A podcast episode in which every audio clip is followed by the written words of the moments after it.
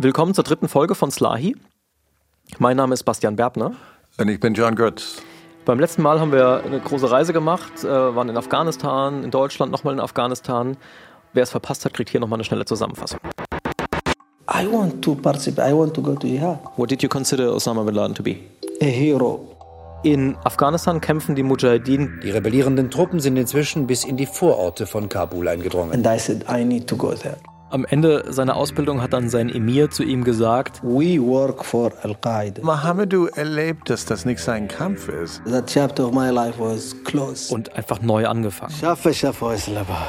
Sechs Jahre nachdem Mohammedu aus Afghanistan zurückgekehrt ist, ruft ihn Al-Qaidas Nummer 3 in seiner Küche an. Abu Hafs is my family. I have to help him. Alle Lichte da bei den CIA blinken danach und auch bei den deutschen Behörden.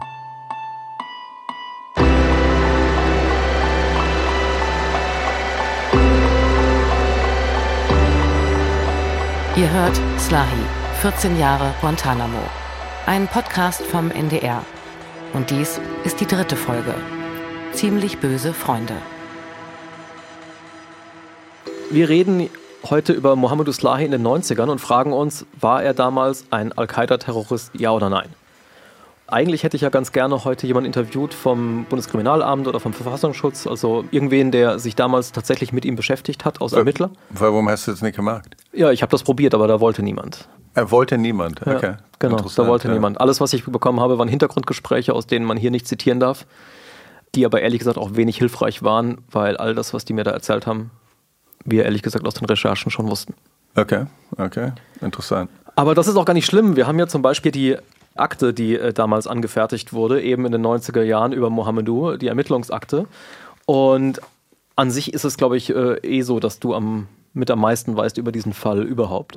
Naja, ich bin weiter dabei geblieben. Also die Ermittlungen sind in Deutschland eingestellt. Ich glaube, die Behörden sind seit Jahren nicht aktiv bei dem Fall. Also, zu dieser Frage, Terrorist ja oder nein, hast du ja eine klare Haltung. Es ist mir nicht bewiesen worden, dass er ein Terrorist ist. Also in dem Sinne halte ich ihn für unschuldig, ja. Das heißt, du denkst, wenn er sagt, beim letzten Mal hat er ja gesagt, als ich aus Afghanistan zurückgekommen bin, habe ich meine Kontakte zu Al-Qaida gebrochen I severed all my relations. und bin zurückgegangen in mein deutsches, normales Leben. I had no contact with anyone. Ich glaube ihm das. Nothing. No call. Nothing. Ich glaube, da sollten wir einfach mal jetzt reingucken in diesen Satz. Also stimmt der so oder stimmt der nicht? Dass er nach seiner Rückkehr aus Afghanistan mindestens einen Kontakt zu Al-Qaida gehabt hat, äh, wissen wir, nämlich zu seinem Cousin Abu Hafs, Genau. wo du sagen würdest, ist Familie.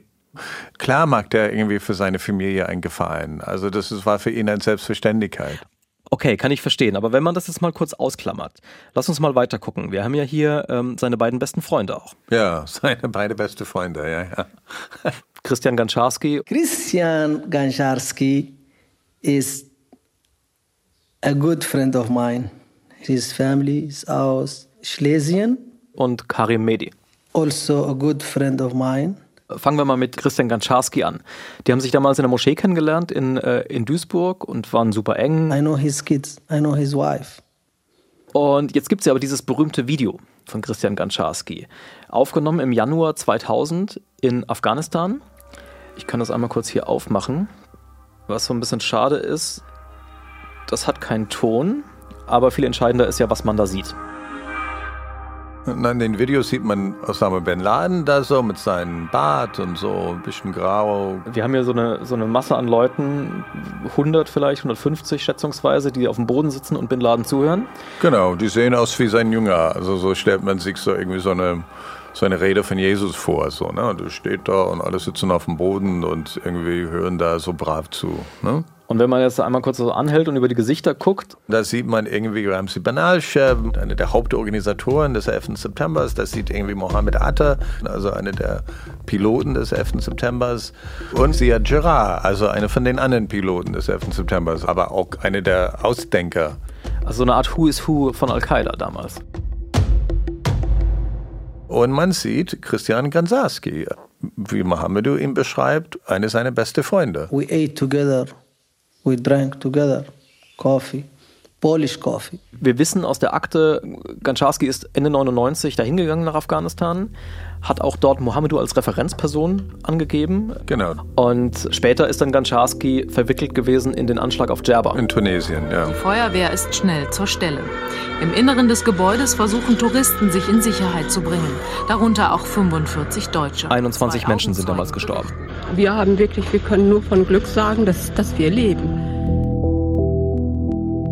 Und dafür ist er dann verurteilt worden und sitzt seither in, in Frankreich im Gefängnis. Also Christian Gansarski ähm, ist ein verurteilter Mörder, ne? Aber trotzdem sagt Mohamedou, I was saddened that he is in prison. ihn hat es traurig gemacht, als er gehört hat, dass er ins Gefängnis muss.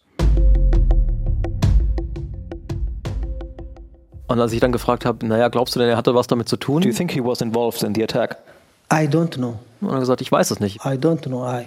Ich weiß nur, dass in jedem von uns irgendwie so ein Körnchen Grausamkeit steckt. Everybody is capable of doing horrible stuff. Everybody and anybody, including me and you. No one is immune. Ja, was meinst du, wenn du das hörst? Was ich interessant finde daran ist, dass Mohamedou nachgewiesenermaßen, und er, er gibt das ja auch selber zu, We exchanged some emails. bis in den Sommer 2001 engen Kontakt zu ihm hatte. Genau, genau. Und, und vorher hat er gesagt, nee, nach, nach meiner Rückkehr 92 habe ich alle Kontakte zu Al-Qaida abgebrochen.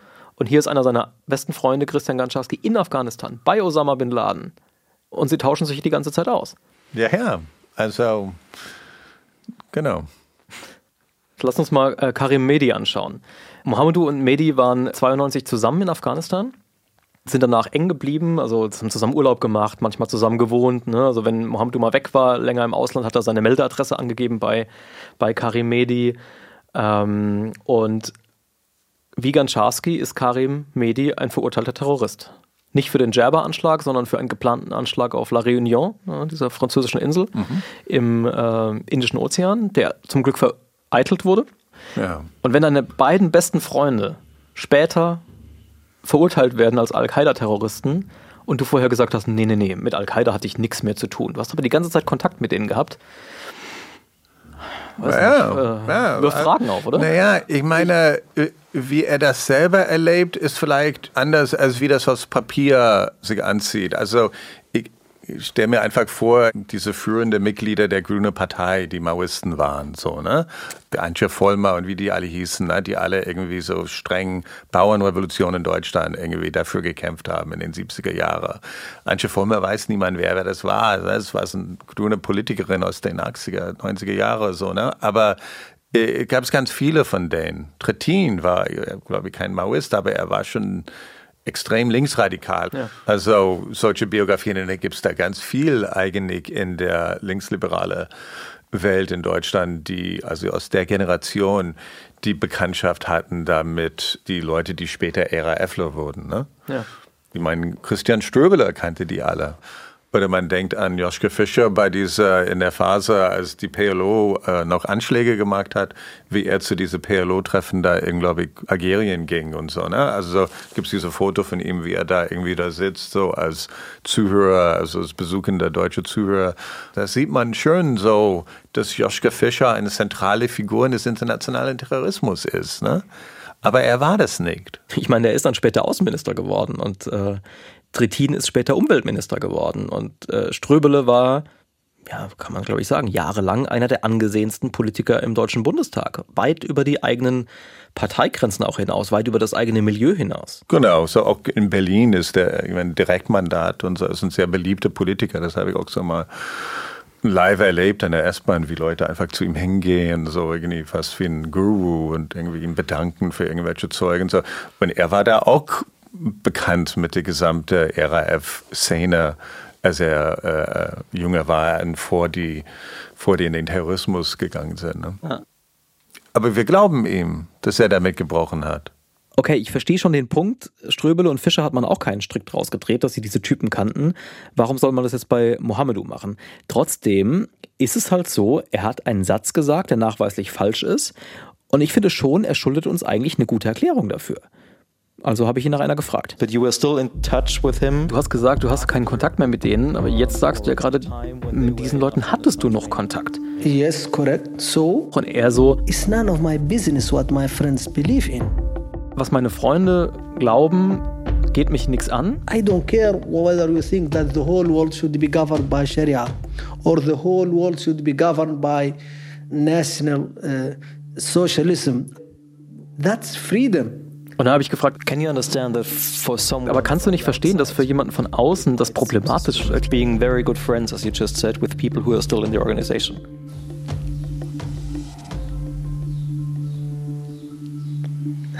This is completely crazy to me, even to think that this is this is even a problem. Ich merke, dass er da irgendwie schon sehr Deutschland sozialisiert ist manchmal, so mit seinen schillerischer Definition von Freundschaft so, ne? Also so, man steht zu seinen Freunden, egal was passiert und so. Was mir sehr fremd ist, also die Vorstellung, dass man befreundet bleibt mit Nazi, also da gibt's Grenzen. Und ganz ehrlich, du kannst das halt auch einfach nicht trennen, seine Freundschaft zu diesen Leuten und die Tatsache, dass sie Dschihadisten sind. Wie willst du das machen? Ich meine, das zeigen schon zwei kleine Beispiele. Da gab es einen Vorfall im Jahr 1997. Da hat ihn sein Freund Karimedi angerufen und hat gesagt, Mohamedou, kannst du mir mal helfen? He said he needs a place to go to fight jihad, a good place to go, and uh, and he asks me to help him translate the uh, Der hilft jetzt einem seiner guten Freunde, einen Fax zu übersetzen, das helfen soll, dass dieser Freund in den Dschihad ziehen kann. And, but when he said And- jihad, he meant like fighting. Fighting, yeah, fighting, not fighting. And you knew that. Yeah, I know that. And you were still willing to help him. Yeah, of course. Why? He's a friend of mine. Uh, he just, I, I really don't know. He's But just if a my friend, of mine asks you for something that you uh, dislike, No, I didn't like, I didn't like dislike, but I don't want to be part of it. but weren't you part of it by helping him? I guess, but he just like, he just like ask me. You know, he didn't want, he didn't know how to translate very well, so I was a little bit better than him. Und dann gibt es noch eine zweite Sache. Zwei Jahre später, im Oktober 99, wieder hat ihn Karimedi angerufen He called me. und sagt, He has friends, ich habe drei Freunde in die Stadt kommen, but he works late, uh, Spätschicht. können die bei dir übernachten? I said, of course. Mohamedou sagt, klar, mache ich auf jeden Fall, ohne zu wissen, dass diese Sache ein paar Jahre später ein Riesenproblem für ihn werden wird. Jedenfalls war es eben so, dass diese drei Männer kurz äh, danach vor seiner Tür standen, sich vorgestellt haben, nicht mit ihren richtigen Namen, sondern mit ihren Kampfnamen. They say, I'm Abu so and so, I'm Abu so and so. I don't remember. Ist also klar, die gehören auch zur Szene. Yes, I know they're part of the circle, yes. Dann bittet er sie rein, sie essen gemeinsam Abend, reden über den Dschihad. He said they were going to Chechnya. To fight jihad. Yes. Die haben Mohamedou gesagt, wir wollen nach Tschetschenien gehen zum Kämpfen. Und er hat dann gesagt, ja, dann geht aber lieber nicht über Georgien, das ist ein christliches Land, äh, ist zu gefährlich, vielleicht nehmen sie euch da fest, geht lieber erstmal nach Afghanistan. It's very plausible because I had that information. Das heißt, Mohamedou wusste, das sind Dschihadisten, aber offenbar hatte er trotzdem kein Problem mit diesen Gästen. No big deal, honestly. Von Mohammeds Perspektive, die Vorstellung Nein zu sagen, ist abartig, das kennt er nicht.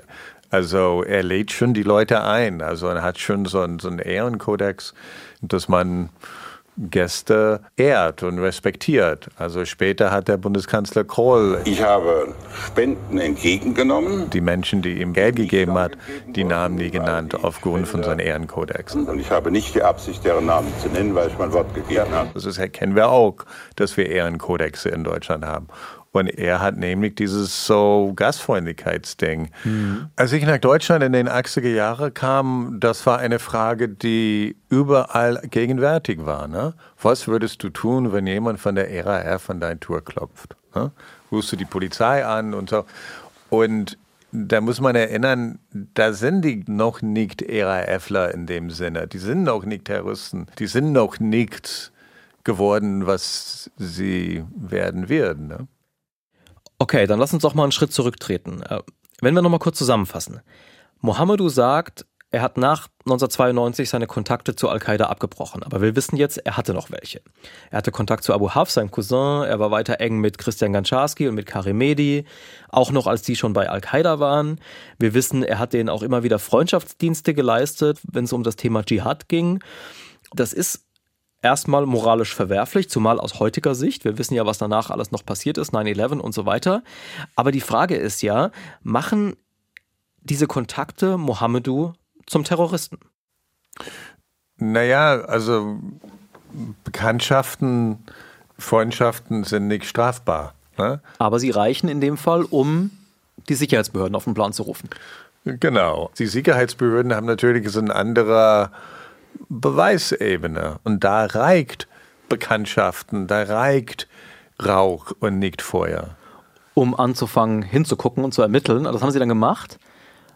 Aber nicht wirklich was gefunden.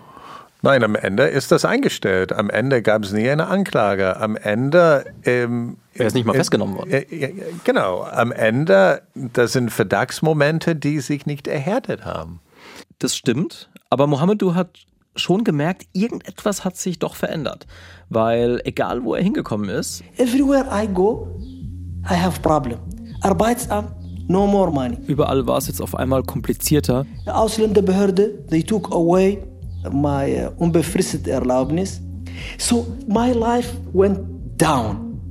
So abrupt. Er hatte Jobprobleme, er hatte finanzielle Probleme. Everywhere I went was kaputt.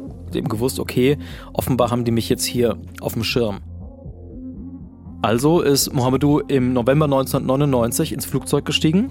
Naja, die Türen sind zu, ich gehe weg. Und ist nach Kanada geflogen, nach Montreal. Und als ich das gehört habe, zum ersten Mal dachte ich, naja, das ist ja eine Win-Win-Situation. Also für die deutschen Sicherheitsbehörden ist das Problem damit erstmal erledigt. Mohamedou ist ja jetzt weg. Und für ihn selbst, für Mohamedou, ist es eine Chance, den ganzen Terrorkram, in den er hineingeraten war in Deutschland, hinter sich zu lassen und einmal neu anzufangen. Das heißt, man könnte denken, gerade noch mal gut gegangen, weil wir wissen ja von seinen beiden Freunden, Gancharski und Mehdi, bei denen geht es jetzt erst richtig los. Die gehen jetzt nach Afghanistan, treffen Bin Laden, werden Teil von Anschlägen oder Anschlagsplänen. Mohamedou hat es aber geschafft nach Kanada, also weit weg von den ganzen Problemen, die er in Deutschland hatte. Und es sah ja auch erstmal gut aus. Eine seiner ersten Anlaufstationen dort war die Sunnah-Moschee.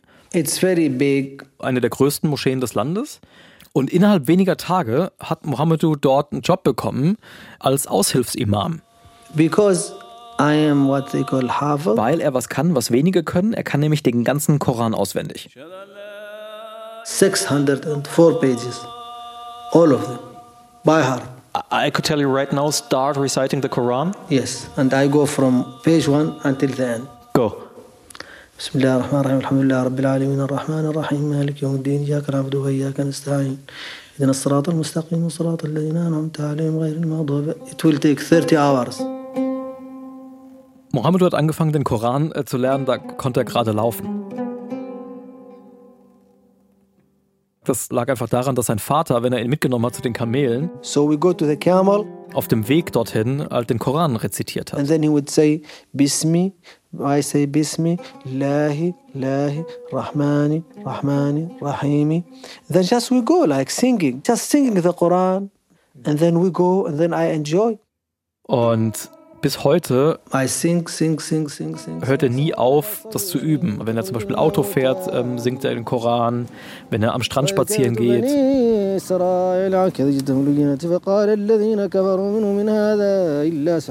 I never stop singing the Quran ever since I memorized.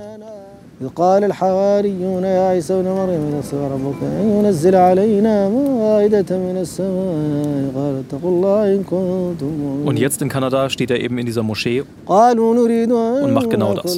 Yeah, you stand and you sing the whole Quran. Teilweise vor tausenden Menschen. Und in dieser Zeit genauer gesagt am 14. Dezember 1999, wird in den USA Ahmed Ressam festgenommen.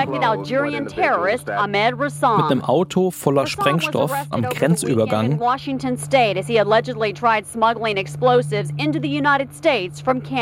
mit dem Ziel wohl am Flughafen in Los Angeles eine Bombe zu zünden.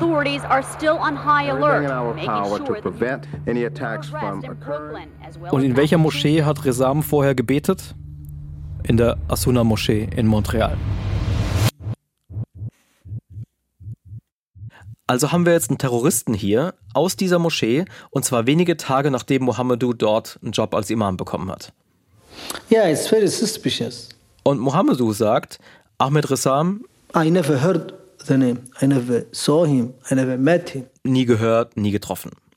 Das heißt, jetzt haben wir hier schon wieder so eine Verbindung. Und irgendwann muss man dann sich vielleicht doch auch mal fragen, ab wann ist das eine zu viel? Kann man ihm das noch abkaufen? Ich meine, wir haben jetzt seinen Cousin, wir haben den Anruf von Bin Ladens Telefon, wir haben seine Terroristenfreunde. Er war in Afghanistan, hat dort auch gekämpft. Er hat auch Leute beraten, die dorthin wollten zum Kämpfen dann später. Und ja, auch das haben wir gehört, Mohamedou hat für jeden dieser Punkte eine Erklärung. Aber jetzt kommt auch noch Ahmed Ressam dazu. Und in der Summe ist es dann schon irgendwann sehr viel, sodass es nicht ganz einfach ist, ihm das noch abzukaufen. Ich meine, ich weiß nicht, das, das ist zu weit hergeholt, aber ich sag's trotzdem, also ich weiß nicht, ob du diesen Film gesehen hast, Umbrella Man. Es stellt sich raus, dass bei der Kennedy-Attentat, also ausgerechnet an einem Tag, die sonnig war, direkt in der, vor der Ort, wo, wo die Stelle, wo Kennedy erschossen wurde, steht ein Mann mit einem Regenschirm. Ne? Regenschirm steht auf. Und wie kannst du irgendwie eine Erklärung finden, die nicht irgendwie mit dem Attentat zu tun hat? Ne? Da gab es unglaubliche Verschwörungstheorien, dass vielleicht in den Regenschirm eine Waffe drin war, die sozusagen Kennedy in den Kopf geschossen hat und so. Und es stellte sich raus, das war ein Typ, der mit seinem Regenschirm der Politik von dem Vater von John F. Kennedy protestiert hat. Das war Chamberlains Regenschirm von 38. Und ich meine, die Welt ist so fucking crazy. Ja? Also die Vorstellung, dass es da immer Tatsachen zu einer bestimmten Schlussfolgerung führt, ist nicht so. Das lernst du als Journalist. Da sind so Details, die zusammenkommen und sehen irgendwie so aus. Ja, ja, ja. Und dann gibt's aber andere Erklärungen, die vielleicht noch viel sauberer sind. Beim Kennedy-Attentat, beim Umbrella Man war ja die Erklärung dafür dieser Protest, den dieser Mann mit dem Regenschirm irgendwie gemacht hat. Aber was wäre das jetzt im Fall von Mohamedou? Also wahrscheinlich tatsächlich Zufall, oder? Es gibt schon zwei Dinge, ähm, bei denen man sagt, okay, also erstens war das ja eine Riesenmoschee. How many people would pray there? I think several thousand pray there Several thousand. in, in Ramadan. It's big. Und ja, bei so vielen Menschen kann es schon mal sein, dass da irgendwo einer mitbetet, der halt was im Schilde führt. Und zweitens war es ja schon auch so, dass die Behörden dann herausgefunden haben, dass Ahmed Ressam, der Terrorist, aus Montreal schon abgereist war für seinen Anschlag, bevor Mohamedou da überhaupt angekommen ist. Genau, und wenn man die anguckt und wenn man das alles irgendwie zusammen da irgendwie in eine Reihe stellt und so, also das ist da echt beeindruckend und man denkt, es kann nur sein, dass er ein Teil von einer ganz üble große Verschwörung ist. Aber wenn du genau die Akten anguckst, wenn du eigentlich guckst, was für Belege gibt es, dass er irgendwie gehandelt hat, da kannst du lange suchen. Es gibt Freundschaften, aber es gibt keine Beweise, dass er irgendwas organisiert hat.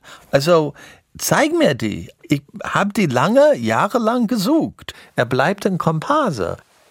Oder er ist halt so schlau, Genau. dass, dass, genau. er, das Oh, oh, dass genau. er das verbergen kann, dass er gehandelt hat. Genau. Das heißt, wir haben zwei Theorien: Riesenpechvogel oder einer der genialsten Terroristen überhaupt.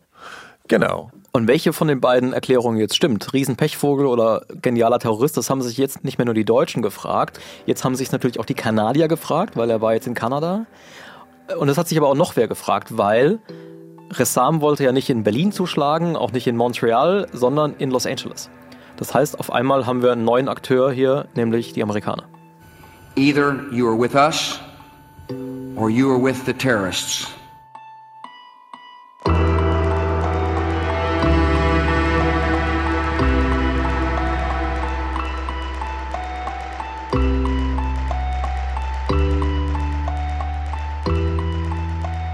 Ja, vielen Dank fürs Zuhören. Mein Name ist Bastian Berbner und ich habe den Podcast gemacht zusammen mit Ole Pflüger und natürlich mit John Götz. Vielen Dank auch an die vielen, vielen Kollegen und Kolleginnen vom NDR, die geholfen haben, über die Zeit diesen Podcast auf die Beine zu stellen. Aus so vielen Redaktionen und Abteilungen von Panorama, von der Investigation, der Doku, der Radiokunst. Danke auch an Christoph van der Werf und Jonas Lasse Teichmann für den letzten technischen Feinschliff, an Sabine Korbmann für ganz viel Hilfe bei Produktion und Musik und an Johanna Leuschen für die redaktionelle Betreuung. Slahi ist ein Podcast vom Norddeutschen Rundfunk.